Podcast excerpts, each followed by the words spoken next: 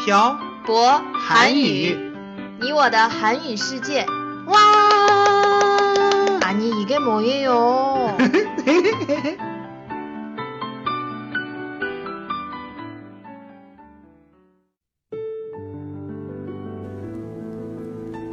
跟朴博学韩语，请在淘宝搜索店铺“朴博韩语”查看课程详情。欢迎大家一起来学习。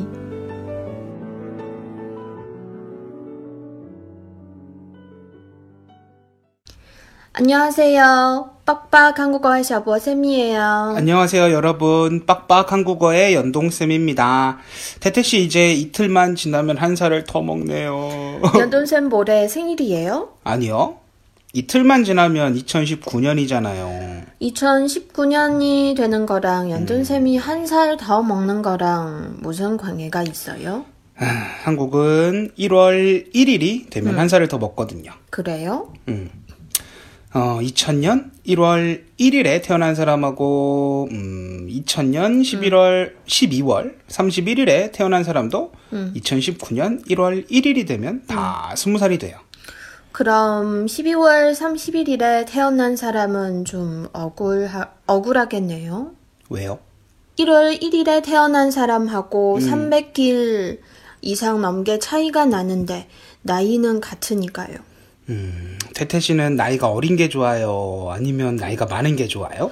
어릴 때는 나이를 빨리 먹었으면 좋겠다고 생각했는데 음. 나이가 들어가니까 나이를 안 먹었으면 좋겠어요. 연돈쌤은요? 음, 저도 마찬가지예요. 우리 이번 녹음이 2018년의 마지막 녹음이에요. 음, 한국은 양력으로 새해를 따지나 봐요. 음. 음, 중국은 보통 춘절이 지나야 한 해가 간다고 생각하는데. 음, 그렇군요. 그런데 요즘 젊은 사람 중에 연력으로 새해를 따지는 사람들이 많아진 것 같아요. 어, 저 그 말 알아요. 뭘 알아요? 관년하고 관년의 다른 점. 뭐예요? 저도 한번 들어보고 싶네요. 음, 관년은 양력으로 따지는 것, 즉 연단을 말하고 관년은 음력으로 따지는 것, 즉 춘제를 말하죠. 연돈쌤 8년 동안 중국에 있으면서 중국에 대해 많이 배웠네요. 음, 물론이죠. 하여튼 어, 오늘이 한국식으로 따지면 2018년의 마지막 녹음인 건 알고 계시죠, 태태 씨? 네, 알고 있어요. 아, 2018년에 전 비자 때문에 참 고생을 많이 했어요. 맞아요. 음. 연돈쌤은 비자 때문에 돈도 시간도 아주 많이 썼어요. 내년에는 이러지 않도록 노력할게요.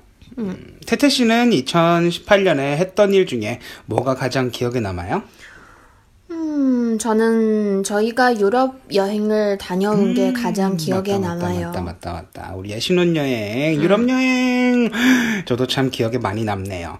사실 이건 평생 기억에 남을 것 같아요. 그럼 연돈쌤은 뭐가 제일 기억에 많이 남아요? 음, 저는 이 집으로 이사 온 게 기억에 많이 남아요. 그러고 보니 2018년 초에 음. 이 집으로 이사를 왔네요. 네, 이 집으로 이사 온 지도 곧 1년이 돼요. 이렇게 생각하면 시간 참 빠른 것 같아요. 그러게요. 이 집에서 벌써 사계절을 다 겪었다니 시간 참 빠르네요. 연돈쌤은 2018년에 가장 후회되는 일이 있어요? 아, 살을 빼지 못한 거? 살을 빼지 못한 것이 가장 후회가 돼요? 네. 태태 씨는요? 저는 오프라인 수업을 시작하지 못한 것이 가장 후회돼요. 음, 그리고 부모님을 뵈러 고향 가고 한국에 자주 가지 못한 것도 후회가 돼요. 태태 씨는 효녀네요. 이제 알았어요? 저 효년인 거? 오래전부터 알고 있었지만 후회가 되는 일인지는 몰랐죠. 그리고 영어 공부를 하지 못한 것이 후회돼요. 그래도 태태 씨 2018년에 운동을 시작했잖아요. 무슨 운동이요? 어, 요가 열심히 하고 있잖아요. 아, 맞네요. 어, 저는 후회할 시간에 그 후회를 만회하기 위해서 노력하는 것이 제 인생의 많은 좌우명 중 하나예요. 그러니까 연돈쌤 살 빼지 못한 거 후회하지 말고 열심히 살을 빼세요. 음, 네, 알겠어요. 음, 2018년에 세웠던 계획이 몇 가지 있는데, 태태 씨는 몇 개나 달성했어요? 거의 다 달성하, 달성한 것 같아요. 연돈쌤은요? 저는 달성한 게 몇 개 없어요. 내년에는 더 열심히 해야겠어요. 그럼 우리 다음 주에는 새해 계획과 목표에 대해서 이야기해 볼까요? 그래요. 좋은 생각이네요. 연돈쌤, 우리 내일 무엇을 할 거예요? 내일은, 음, 우리 송년회를 할까요? 송년회? 어떻게 해요? 음, 맛있는 것도 먹고, 술도 마시고, 꼭 술을 마셔야 해요? 보통 회사의 연회에서 맛있는 것도 먹고, 술도 마시잖아요. 우린 그런 거 안 해요? 연돈쌤도 그, 그런 거 하고 싶어요? 네, 당연하죠. 그러면 연돈쌤도 퍼포먼스 같은 거 준비해 오세요. 왜요? 보통 어, 회사 년회에서 퍼포먼스를 하거든요. 그래요? 그럼 저 춤 같은 거 준비해야 돼요? 물론 해야죠. 그래야 마시는 것도 먹을 수 있고 술도 마실 수 있는 거예요. 처음 알았네요. 네, 그럼 전 노래를 할게요. 됐어요. 연돈쌤 제가 그냥 쏠게요. 그래요? 우리 이제 마시는 거 만들 재료를 사러 가요. 음, 알겠어요. 그럼 오늘 내용은 여기까지 해볼까요? 네, 그래요. 아, 이제 이틀만 지나면 2019년입니다. 여러분은 2018년은 어, 어땠나요? 힘들었던 일도 있을 것이고, 기뻤던 일도 있을 거라고 생각합니다. 힘들고, 기쁘고, 울고, 웃으며 보내는 게 인생이겠죠.